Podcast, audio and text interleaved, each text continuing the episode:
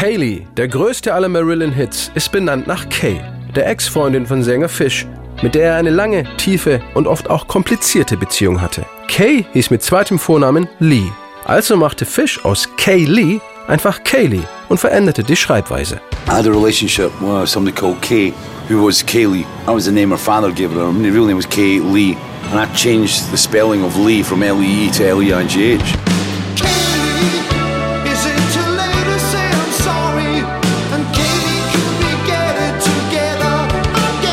Seine Bandmitglieder wollten zwar unter keinen Umständen, dass der Song den Titel einer realen Person bekommt, denn sie alle kannten Kay. Aber Fish blieb hart. Das ist der Name, das wird der Songtitel, Punkt. Das Spannende war, als Kaylee ein Hit wurde, wollten alle wissen, wer sie ist und boten mir eine Menge Geld dafür. Aber ich habe sie nie verraten.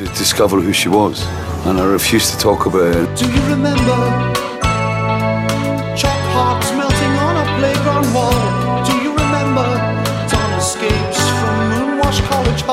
Fish legte sein ganzes Bedauern über das Scheitern so vieler seiner Beziehungen in diesen einen Song.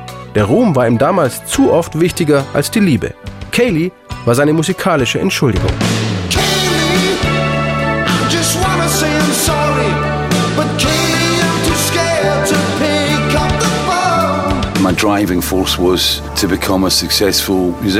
Damals dachte ich, ich müsste all meine Zeit und Energie in die Band stecken. Und dafür opferte ich fast mein ganzes Privatleben. Jeder behandelte mich plötzlich wie einen Gott.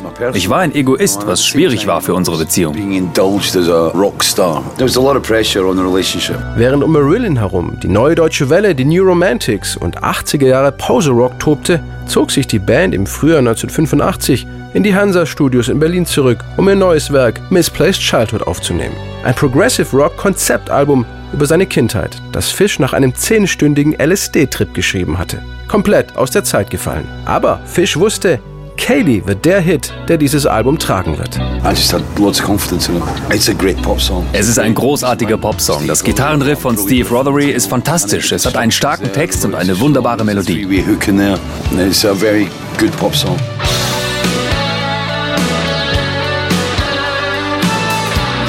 Für die Single-Version von Kaylee wollte die Plattenfirma eine gekürzte Version.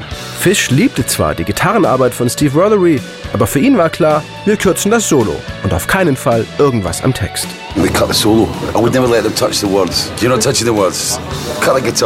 Ende der 80er Jahre stieg Fish bei Marillion aus. Der ganze Trubel wurde ihm zu viel. Alle wollten Kaylee Teil 2, nur er nicht. Dafür nahm er wieder Kontakt zu seiner Ex-Freundin auf. Wir wurden gute Freunde, bevor sie dann leider unheilbar an Krebs erkrankte. Wir verloren uns wieder ein bisschen aus den Augen, aber in ihren letzten Lebensmonaten sprach sie sehr offen über ihre Beziehung zu mir und erzählte ihren Freunden, dass sie die Kaylee aus dem Song war und meine Partnerin.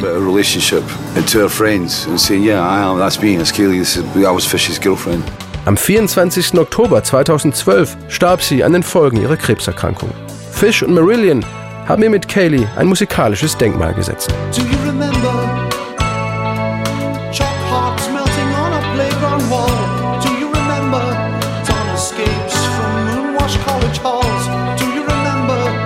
cherry blossom